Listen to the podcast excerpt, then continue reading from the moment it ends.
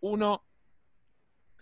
Y vamos a empezar la charla con un querido amigo, que a la vez es un gran profesional y que me hace llegar información, yo no sé nada de arquitectura, tenemos algo en común con, Laura Lewin, una de las grandes especialistas en el mundo de la educación, que, está, que hizo una disrupción y ella es pionera, ¿no? Miguel es el esposo de Laura, o Laura es la esposa del arquitecto Atencio. Pero ¿por qué digo esto? Miguel es arquitecto, Laura se dedica a la educación. Yo me dedico al periodismo y a la educación, mi mujer es arquitecta y también trabaja codo a codo con nosotros en nuestras redes, en nuestra página. Por eso algo de arquitectura sé, pero de oído, nada más. Miguel me hace llegar material, los saludo primero. Miguel, oficialmente, buenas tardes, ¿cómo estamos? Hola Mario, buenas tardes. Bueno, muchísimo gusto de, poder compartir esta tarde con ustedes. Este, y bueno, sí, tal cual vos lo describías, este, creo que tenemos ahí eh, varias cosas en común, pero fundamentalmente creo que lo que tenemos en común es la visión, es el interés y es la motivación por transmitir y comunicar cosas que pueden ser importantes, sobre todo en esta época que estamos viviendo.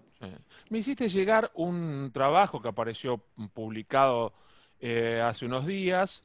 Y yo le puse al título en Facebook Live el, arquitecto Miguel Atencio, la arquitectura y el COVID-19, porque es muy interesante eh, ese enfoque que le das de cómo los espacios se tienen que empezar, los que ya no lo hicieron, a readaptarse como, como esta, esta nueva realidad eh, nos lleva a que readaptemos todo, espacios chicos, espacios grandes, para que sean más funcionales. ¿Cómo se te ocurrió esa idea? Y para aquel que nos está viendo y escuchando en Spotify, en YouTube, en Caira quien Caira en la radio, danos esos tips de, qué cosas hacer. Vamos a volcar la teoría y tu conocimiento en lo práctico. Perfecto.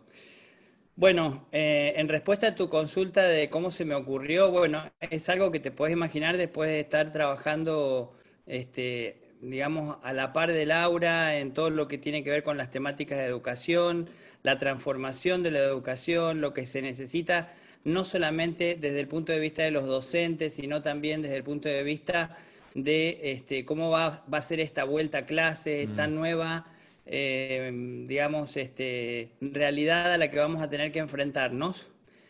Eh, en el artículo que tuve, digamos, la posibilidad de, de escribir para la revista del Consudec, Em, justamente lo que mencionaba allí era que me parecía que era un muy buen momento para poder pensar en todas estas cosas. Eh, sobre todo que, sin lugar a dudas, la, digamos, la pandemia lo que nos ha generado ha sido eh, un momento de reflexión muy grande eh, a todos los docentes y a todas las personas que están involucradas en el proceso educativo. Y en ese sentido, me parece que el enfoque hasta ahora, ha estado puesto, o el foco hasta ahora ha estado puesto en, digamos, todo lo que es la parte metodológica o didáctica. Eh, ¿Por qué? Porque en realidad pasamos de este, docentes que de alguna manera estaban habituados a dictar clases presenciales y ahora se tuvieron que informar, tuvieron que familiarizarse con las herramientas tecnológicas claro. y y de repente, bueno, ahora es como que ya manejan esa herramienta, pero mm. ahora viene como una segunda fase, que será la vuelta a clases. Sabrás que en el día de hoy han comenzado las clases en, San, Juan. Había una expectativa de empezar en seis o siete provincias más, que en realidad se redujo, eh, por lo menos a, a, la fecha, a solamente la provincia de San Juan, en donde han empezado, por supuesto, a partir de respetar protocolos que el Ministerio de Educación planteó, ¿sí? que tenía que ver fundamentalmente con todas las precauciones que nosotros ya sabemos y el distanciamiento, pero digamos todo lo que tiene que ver con este, esta transformación de la educación también tiene que tener involucrado eh, a la transformación de la arquitectura escolar. Claro. Si nos ponemos a pensar, eh, bueno, Laura eh, en, alguna otra oportunidad lo, ha comentado con vos, es como que eh, ha cambiado todo, el mundo ha cambiado, la tecnología ha cambiado, los autos han cambiado, pero la educación no lo ha hecho. Y, venimos arrastrando también una temática que vincula a todo lo que son las, este, los edificios desde el punto de vista arquitectónico, en donde lo único que hoy rige es el código de edificación este, escolar, mm. ¿sí? Que eh, de alguna manera da pautas, ¿no es cierto?, de cuáles serían los requisitos mínimos, lo que no significa que sean los ideales, ¿sí? Entonces hablaba originalmente de módulos, que era de 360 por 720 para las aulas, para más o menos un, este, una cantidad de alumnos que podía estar en el orden entre los 20 y los 25 alumnos. En donde el recuerdo que tenemos todos, vos, yo y todos los, este, las personas que están escuchando en este momento, seguramente tendrá que ver con em, este, este, este, curso en donde los bancos se recostaban este, contra las paredes y quedaba a lo mejor una circulación de 50 a 60 centímetros, un banco detrás del otro, todos mirándole la nuca al compañero, el docente este, en el frente del aula. Mm. Y, bueno, y eh, era, digamos, toda una revolución cuando decían, bueno, hoy vamos a trabajar en grupo, así que muevan los bancos y vamos a hacer grupo de cuatro. Era un revolucionario el docente que hacía eso. Decía, lo ¿qué pasa en este...? Viste, era una cosa o muy innovadora o alguien que estaba fuera de sus cabales, ¿no? Mira, vos sabés que, vos sabés que yo cuando, cuando salí de la escuela secundaria y empezaba la universidad en Mendoza, este, durante toda la carrera fui preceptor del mismo colegio donde me había recibido. Y yo en, nuestra época era, en nuestra época era muy usual que cuando egresabas, al poco tiempo de egresar de quinto año, eras el preceptor mientras hacías la universidad. Tal cual. Y después volví al colegio como profesor, ¿sí? Pero en ese interín, el, ¿Qué colegio, paremos ahí. ¿Qué colegio? Por si algún mendocino, mendocina que nos está viendo, compañero tuyo. Yo soy egresado, yo soy egresado del Colegio Marista, ¿sí?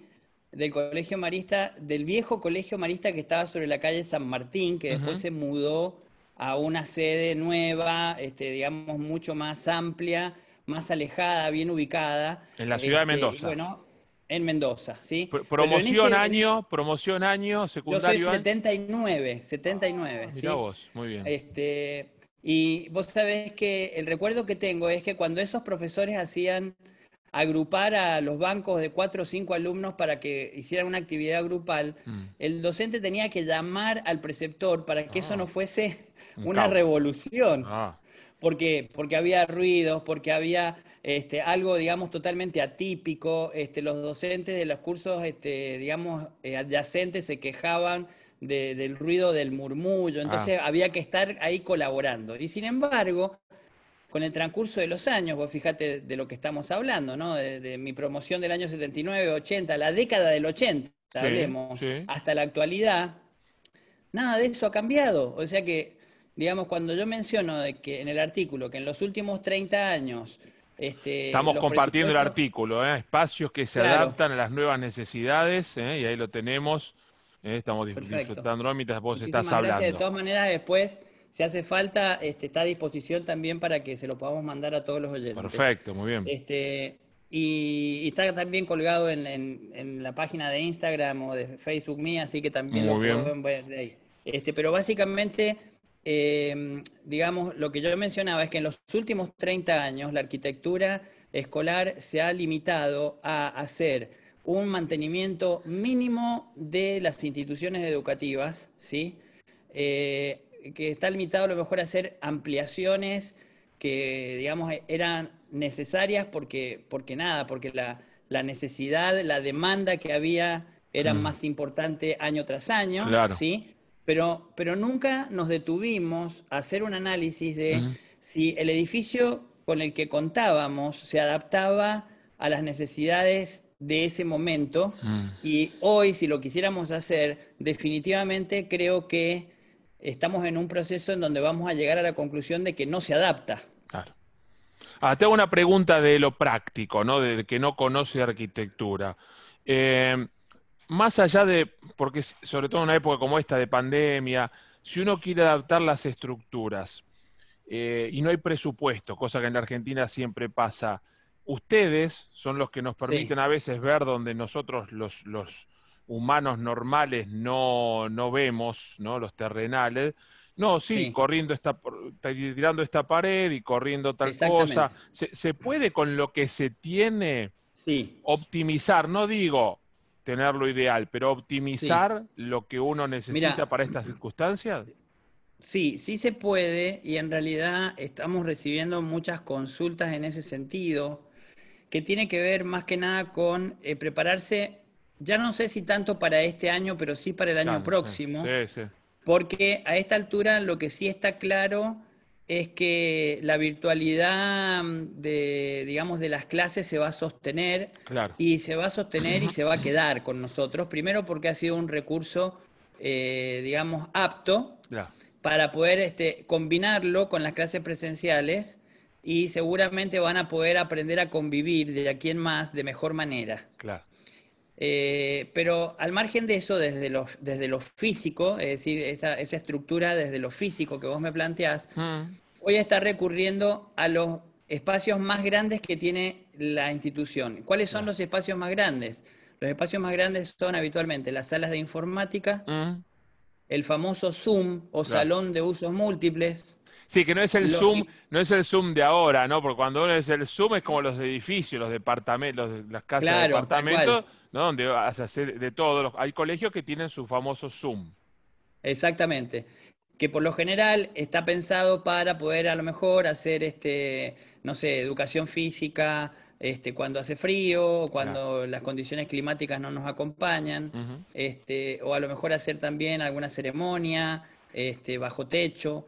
Entonces, las salas de biblioteca, mm. las salas eh, destinadas a las aulas de informática, que por lo general eran bastante amplias, mm. y este, los Zoom y los gimnasios de las instituciones, este, se han transformado, digamos, en el recurso, por lo menos este, visible, eh, de primera instancia, como para poder imaginarse eh, esta transición entre la pandemia y la nueva normalidad, que nos obliga sí o sí a tener que mantener distancias entre alumnos, ¿sí? Eh, también a trabajar con, digamos, con, este, con menos chicos por aula. Entonces, creo que la respuesta surge como consecuencia de esta pregunta, que les pido que nos la hagamos este, en este momento. Y es, si yo tengo un curso que tiene 28 alumnos, ¿sí? Y de repente en las aulas yo tengo que dejar entre un metro y medio y dos metros de separación entre bancos. Mm. Esto significa que yo tendría que tener a lo mejor 14, 12 o 13 alumnos por aula para poder dictar esa clase. Entonces, ¿yo qué tendría que hacer? Tendría que duplicar la cantidad de aulas mm. y tendría que duplicar la cantidad de docentes. ¿Por qué? Porque tengo que dictar la misma clase para el doble de personas con el mismo docente. Es algo muy lógico. Acá se abre, acá se abre otro panorama que tiene que ver qué va a pasar con la institución, cómo va a organizar eso, mm. cómo va a tener la posibilidad de alguna manera de poder contemplar que ese docente va a tener una carga horaria eh, que va a tratar obviamente de, digamos, de aprovechar el tiempo al máximo, pero si tiene que hacer el doble de trabajo, es como si tuviera que dictar la misma clase dos veces. Entonces, el concepto de la hiperaula, que así se ha dado por llamar, en realidad no es un concepto, digamos, mío ni original, sino que en realidad, este, digamos, algunos países, sobre todo España, viene trabajando desde hace un tiempo con esta este, digamos, con esta este modalidad, en donde lo que se diseña es un aula que tiene otras dimensiones y en la que a lo mejor no participa un solo docente. Pueden haber hasta tres y cuatro docentes que trabajan con un grupo de alumnos en donde, por ejemplo, vos podés juntar a los dos terceros años o a los dos cuartos años, es decir, el mismo año, dos en ese espacio y podés trabajar en grupos, en los rincones, armando rincones en donde unos, por ejemplo, hagan una parte, digamos, de un trabajo de investigación, otros a lo mejor estén trabajando en la parte de recopilación de antecedentes. Hoy en la ciudad de Buenos Aires se aplica en, la última novedad, viste, que se implementó hace un par de años, que la nueva escuela secundaria del futuro, ¿no? Donde se trabajan por áreas integradas, tal vez geografía con matemáticas y con biología, un proyecto en común y se van a hacer alguna actividad de campo y no. Pero una actividad en la que hay tres docentes trabajando sobre el tema y es todo integrador, ¿no? Es decir, matemática con ciencias sociales, como, y, lo trabajan así. Pero todo esto también vino a, como vos decís, hay que pensar en, en, en el 2021, 2020, sobre todo después de la entrevista que dio anoche el ministro Trota en, Clarín, que después Después, si, tenemos ahí al especialista, la dos segundos, la voy a agarrar así o venir, a ver qué opinión tenés, porque hay una preocupación en la comunidad eh, educativa muy grande. Pero el tema de los edificios es muy importante porque como vos sos un profesional, lo estás viendo al, mediano plazo para ya empezar a cambiar la cabeza. Ya tal vez no tengamos más las aulas como la concebimos hasta marzo de este año. yo lo que creo es que definitivamente, digamos, es muy probable que muchas instituciones, sobre todo aquellas que tienen acceso a un presupuesto, digamos, este, que venga eh, como consecuencia de ser una entidad privada, ¿sí? Ya están pensando en ver cómo pueden hacer esta adaptación, en donde, eh, digamos, el objetivo que se cumple es dual. Es decir, estamos hablando de poder a lo mejor implementar todos esos cambios sobre los cuales a lo mejor también viene trabajando Laura desde hace muchos años, que tiene que ver, digamos, con la integración, que tiene que ver con este, la multiplicación de los espacios este, a partir de eh, la combinación de, este, del trabajo de muchos docentes, en donde esa transversalidad que siempre, digamos, las instituciones educativas han buscado eh, se pueda plasmar de una manera concreta, este, en donde, eh, digamos, este, hayan otro tipo de eh, ambiente alumnos y generar los espacios. Sabes que, por ejemplo, en empresas importantes como este, muchas empresas multinacionales que tienen sus sedes acá, em, tienen, yo he tenido la posibilidad de conocerlas, este, tienen espacios destinados a la creatividad. Es decir, que tienen, por ejemplo, una sala en...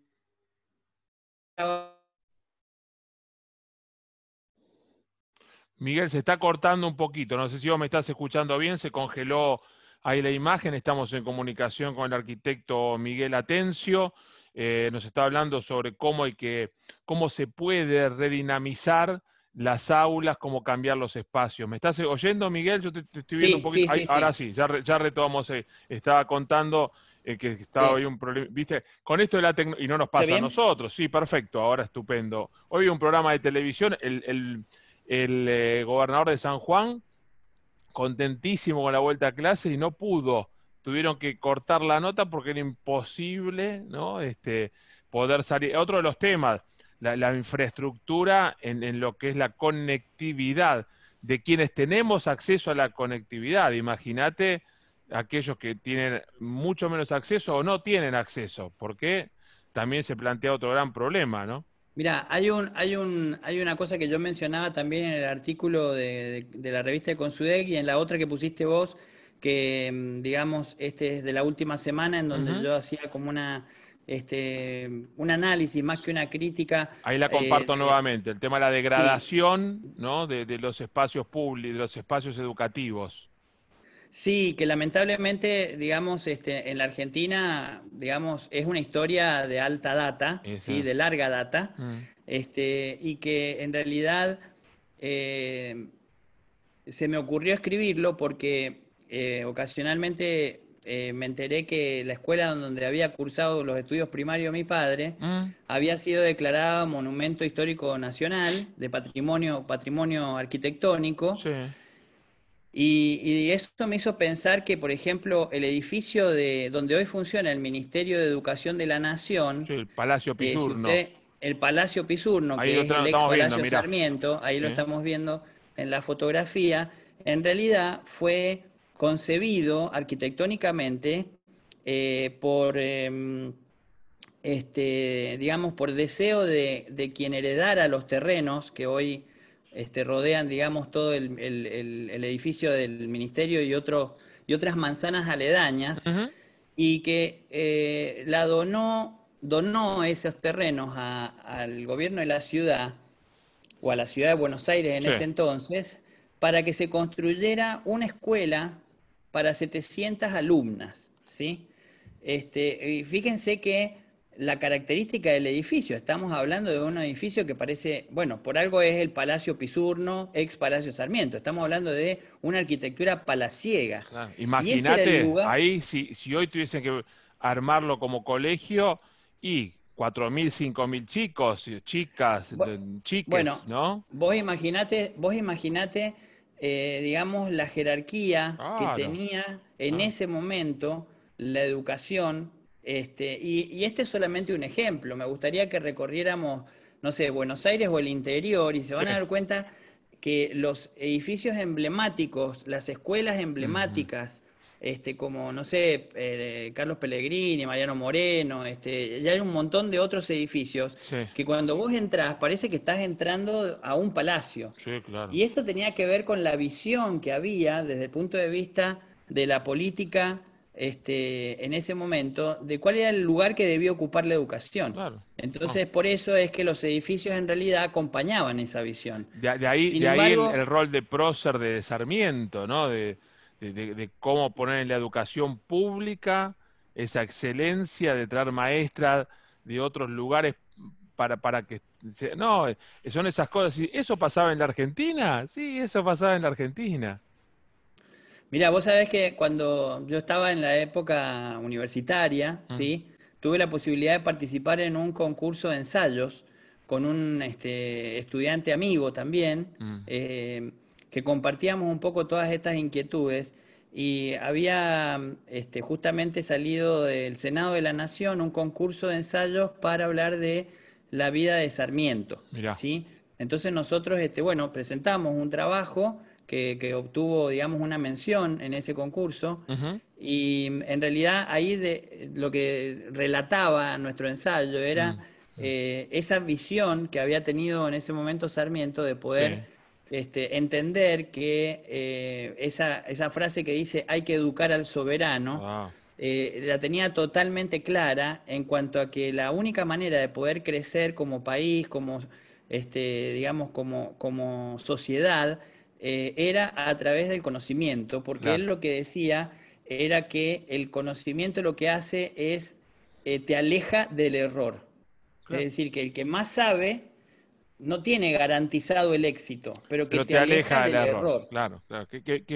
claro, te da las herramientas, es decir, no te la da digerida, pero yo te enseño a usarlo para que vos si pones lo que tenés que poner, seas exitoso. voy a correr porque me está dando el sol, espera. Perfecto, qué lindo tener el sol. Yo tengo que subir con luz, porque me pega el sol de acá a la ventana de la oficina, pero tengo que levantar un poquitito. Me decías entonces, sí, la mirada de Sarmiento. Bueno, y, entonces, este, yo lo que creo es que este es un momento bisagra, es como un punto de inflexión en, digamos, en nuestra este, es, como una oportunidad mágica que tenemos.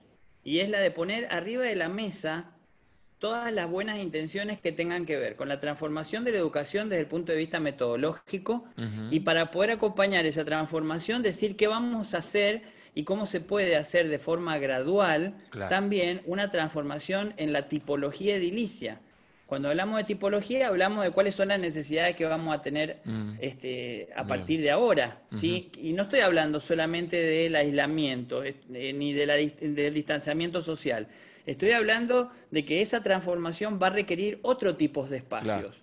¿Y crees, este, vos que estás en el mundo de la arquitectura, y que conoces mucho de educación y, ves del mundo, del lado de la educación, cómo aplicar los conceptos de la arquitectura sustentable, inteligente, eh, aplicable y óptima. ¿Crees que... hay esa voluntad? Porque en la Argentina vivimos en crisis, el mundo ya está en crisis, pero ¿crees que esa voluntad de, de aprovechar esa bisagra o esa bisagra nos agarrará los dedos cuando se cierre la puerta? Mira, eh, es, re importante tu pregunta, porque por ahí hay mucha gente que no, sabe, no está al tanto, pero eh, bueno, eh, vos este, me conocés y sabés que como parte de mi formación yo he tenido la posibilidad de trabajar durante varios años en el CONICET haciendo investigación justamente en arquitectura bioclimática, que sería ah. aquella arquitectura que mm, este, utiliza eh, los recursos naturales eh, como un complemento para poder justamente evitar eh, este, la degradación de, ese recurso. Vamos a, ese va a ser el tema de nuestra próxima charla, tal vez dentro de dos, tres semanas.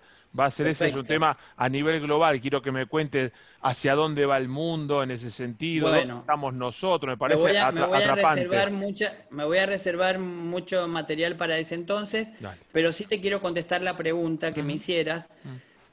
Eh, bueno, como consecuencia de esa etapa de formación, yo formé parte de un laboratorio que se llama Laboratorio de Ambiente Humano y Vivienda, que formaba parte del Centro Regional de Investigaciones Científicas y Tecnológicas de Mendoza, que viene siendo como un apéndice del CONICET. Bien. ¿Sí? Este, y en ese laboratorio, eh, eh, digamos, el grupo de investigadores tuvo la posibilidad de firmar un, eh, un acuerdo con el Ministerio de Obras y Servicios Públicos en donde eh, se les asignó un cupo de escuelas de las cuales habían algunas a refaccionar, otras a ampliar y otras a construir desde cero, que, este, digamos, el objetivo era solarizarlas, es decir, dotarlas de recursos este, como, por ejemplo, invernaderos adosados, colectores solares, o que, por ejemplo, en aquellos casos en donde permitía empezar con el proyecto desde cero, eh, hacer un proyecto eh, prácticamente sustentable, destinado fundamentalmente a las zonas, eh, digamos, más rigurosas. Malargüe, por ejemplo, que tenía, este, digamos, una amplitud térmica muy grande, lo que hacía que, por ejemplo, hasta tuviese los ciclos de dictado de clases invertidos, es decir, que los chicos iban a clase en el verano y vacaciones en el invierno porque eran lugares inaccesibles por la nieve, por el frío.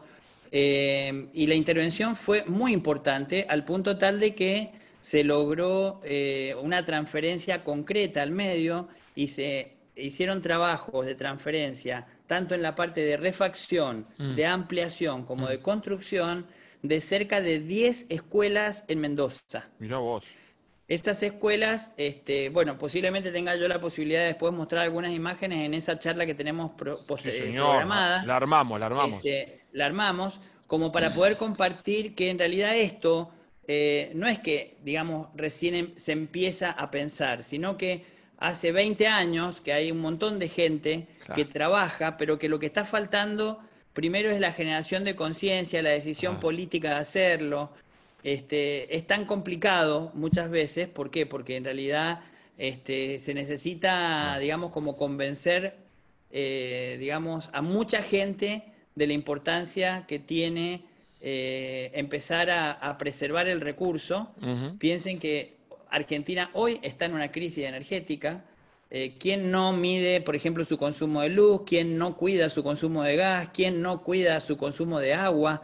Desde que le sacaron los subsidios a las boletas oh. este, hace dos o tres años atrás, eh, hoteles, este, instituciones este, educativas, mm. empresas, este, nada, aumentaron su consumo, sus gastos en un 300 o 400% y tuvieron que implementar planes de reducción de consumo energético. Entonces, ¿cómo no hacerlo en escuelas públicas, por ejemplo? ¿Cómo no hacerlo en hospitales? ¿Cómo no hacerlo en comisarías? ¿Cómo no hacerlo en delegaciones municipales? Y yo creo que este, las escuelas sería un muy buen ejemplo porque nos, nos permitiría no solamente tener una nueva visión de la política educativa, sino que además de eso estaríamos educando desde una visión medioambientalista. O sea, sería una combinación perfecta para la formación de los alumnos. Miguel, la verdad, un lujo, arquitecto, tenerte. Ya, estoy con ganas de la próxima charla.